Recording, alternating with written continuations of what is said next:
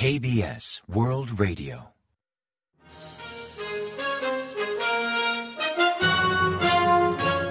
Informativo de KBS World Radio. Bienvenidos un día más al informativo de KBS World Radio.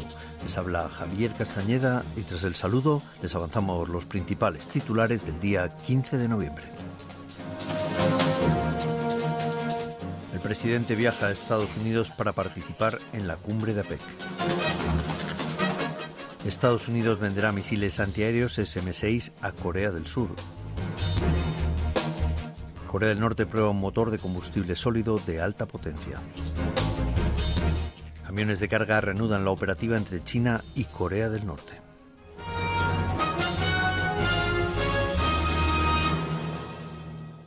Y tras el avance de titulares les ofrecemos las noticias.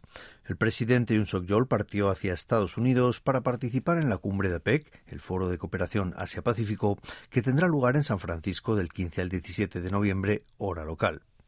La primera actividad de su agenda es una reunión con la comunidad coreana, a la que sucederá una cumbre de negocios a celebrarse en paralelo a la reunión de líderes de APEC. Después habrá una recepción de bienvenida y un diálogo con empresarios coreanos del sector tecnológico establecidos en Estados Unidos. El foro de APEC tendrá lugar los días 16 y 17 y contará con la asistencia de los máximos líderes y representantes de los países integrantes para intercambiar opiniones sobre transformación energética, red global de suministros y comercio multilateral.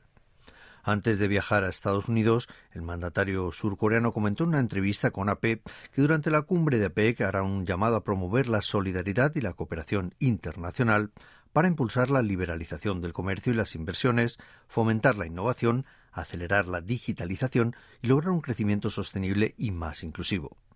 En tanto, y como actividad al margen del foro, el viernes 17 participará con el primer ministro japonés Fumio Kishida en un debate sobre cooperación tecnológica bilateral y trilateral con Estados Unidos en la Universidad de Stanford.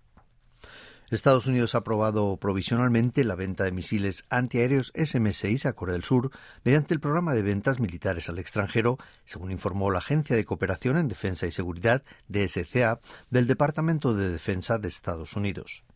Aunque la venta final está sujeta a la aprobación del Congreso, DSCA anunció que la solicitud del gobierno surcoreano para comprar misiles SM-6 y equipos relacionados por valor de 650 millones de dólares había sido aprobada. Seúl solicitó comprar hasta 38 misiles SM-6 para instalarlos en el destructor Aegis KDX-3, según anunció la Agencia de Adquisiciones de Defensa de Corea hace unos meses. El SM-6 tiene un alcance máximo superior a los 400 kilómetros, utiliza un sistema de rastreo directo al objetivo con su propio radar y mejora significativamente la capacidad de combate simultáneo contra amenazas múltiples.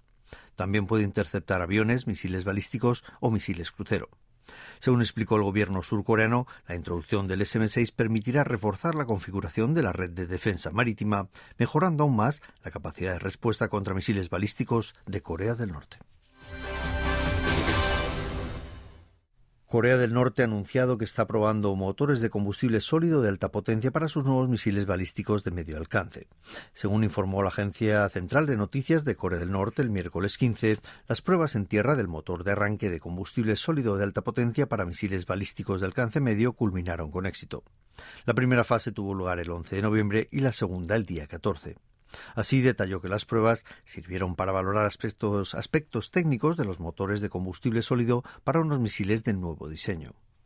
Por su parte, el Buró de Misiles de Corea del Norte señaló que esas pruebas resultan esenciales para mejorar la capacidad estratégica de ataque frente a las provocaciones militares de los adversarios que esperan aumenten de modo malicioso.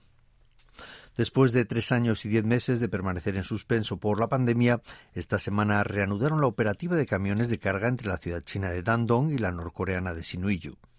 Ahora el interés se centra en saber si el transporte terrestre entre China y Corea del Norte volverá a normalizarse en un tiempo breve, al igual que ocurrió con el servicio de trenes de carga en 2022. En esta línea, sobre las 11 y 20 de la mañana del martes 14, detectaron un vehículo en un contenedor blanco en el puente de la amistad sino-norcoreana que cruza el río Yalu y conecta Dandong con Sinuiju, seguido de otro con un contenedor rojo. Los camiones mantuvieron la operativa el miércoles 15. También confirma la reactivación del transporte de carga, la actividad de los puestos aduaneros de Dandong, donde realizan los trámites de las mercancías hacia Corea del Norte, movimiento que contrasta con la parálisis de meses anteriores, cuando el almacén logístico y las zonas de embarque estaban prácticamente vacías. Otro punto que registra un aumento en el tránsito de camiones de carga son los puentes transfronterizos entre Changbai, una localidad de la provincia china de Xiling, y la ciudad china de Hyesan, en Ragyandong, al norte del territorio norcoreano. Los habitantes de la zona han confirmado movimientos transfronterizos de carga en los últimos días, no solo de China hacia Corea del Norte, sino también en sentido contrario. A finales del mes pasado, la Agencia Central de Noticias de Corea del Norte y otros medios norcoreanos cubrieron las obras de reparación del puente de la amistad sino-norcoreana, al tiempo de avanzar que Pyongyang planeaba reanudar los controles aduaneros. Los cancilleres de Corea del Sur, Estados Unidos y Japón se reunieron el martes 14 hora local en San Francisco, donde el miércoles 15 hora local comienza la cumbre de APEC. Durante el encuentro, el secretario de Estado estadounidense Tony Blinken explicó que los tres países tienen muchos objetivos para trabajar conjuntamente, enfatizando retos globales urgentes como la cooperación militar ruso-norcoreana y su impacto en seguridad mundial o las medidas de apoyo hacia Ucrania. Por su parte, Pak Jin, el ministro de Exteriores surcoreano, destacó los grandes avances logrados en cooperación trilateral desde la cumbre del pasado mes de agosto en Camp David, reiterando que en una era de policrisis resulta más importante que nunca estrechar lazos y promover el intercambio entre aquellos países que comparten valores y posturas. Por su parte, la canciller japonesa Yoko Kamikawa expresó que el mundo afronta serios desafíos como los conflictos en Oriente Medio y la continuada guerra de Ucrania, o la amenaza que tanto China como Corea del Norte representan para la seguridad del Indo-Pacífico, factores que demandan una cooperación más exhaustiva para mantener un orden internacional libre y basado en normas. El primer ministro Han Dok-soo mantuvo una intensa actividad en París los últimos cuatro días para promover la candidatura de Pusan para albergar la Expo 2030. Según anunció la oficina del Premier, Hans entrevistó con hasta 61 funcionarios de 50 países, además de reunirse con representantes de la Organización Internacional de Exposiciones, el BIE.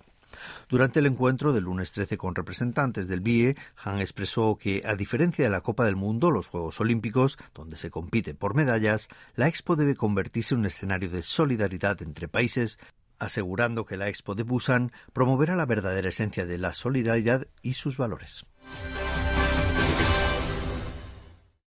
Ante el aumento de los ninis, aquellos jóvenes que ni estudian ni trabajan, pero tampoco están en búsqueda activa de empleo, el Gobierno ha pensado medidas concretas para su inserción en el mercado laboral.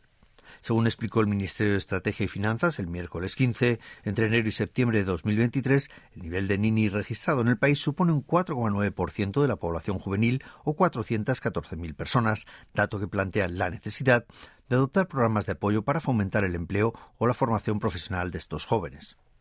Así, en primer lugar, estrenará un programa de apoyo al empleo diseñado exclusivamente para estudiantes de bachillerato, sobre todo para aquellos que no tienen intención de realizar estudios superiores.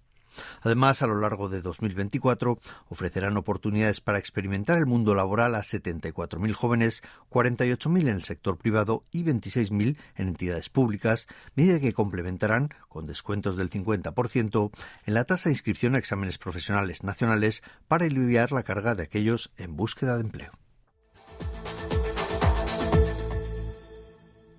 Y ahora pasamos a ofrecerles el pronóstico del tiempo. Para el jueves 16, día del examen nacional de selectividad, se esperan lluvias en gran parte del país. Las precipitaciones comenzarán en Seúl, en Chuncheon del Sur, en Chola y en la isla de Jeju y llegarán al resto del territorio por la tarde, pudiendo dejar hasta nieve en las zonas montañosas de Kangwon y Jeju. La temperatura marcará entre 0 grados y 8 grados centígrados de mínima en la mañana y entre 7 y 16 grados de máxima por la tarde. Y a continuación comentamos los resultados del parqué. La bolsa surcoreana mejoró el miércoles 15 gracias a factores externos como el índice de precios al consumidor de Estados Unidos, que en octubre registró un aumento inferior a lo esperado. Así el índice general Kospi ganó un 2,2% respecto al martes hasta cerrar la jornada en 2.486,67 puntos. En tanto, el COSDAC, el parque automatizado, mejoró un 1,91% hasta culminar la sesión en 809,36 unidades. Y en el mercado de divisas el tipo de cambio disminuyó y la moneda surcoreana se apreció frente a la estadounidense, que perdió 28,1 unidades para cerrar operaciones a 1.300,8 wones por dólar.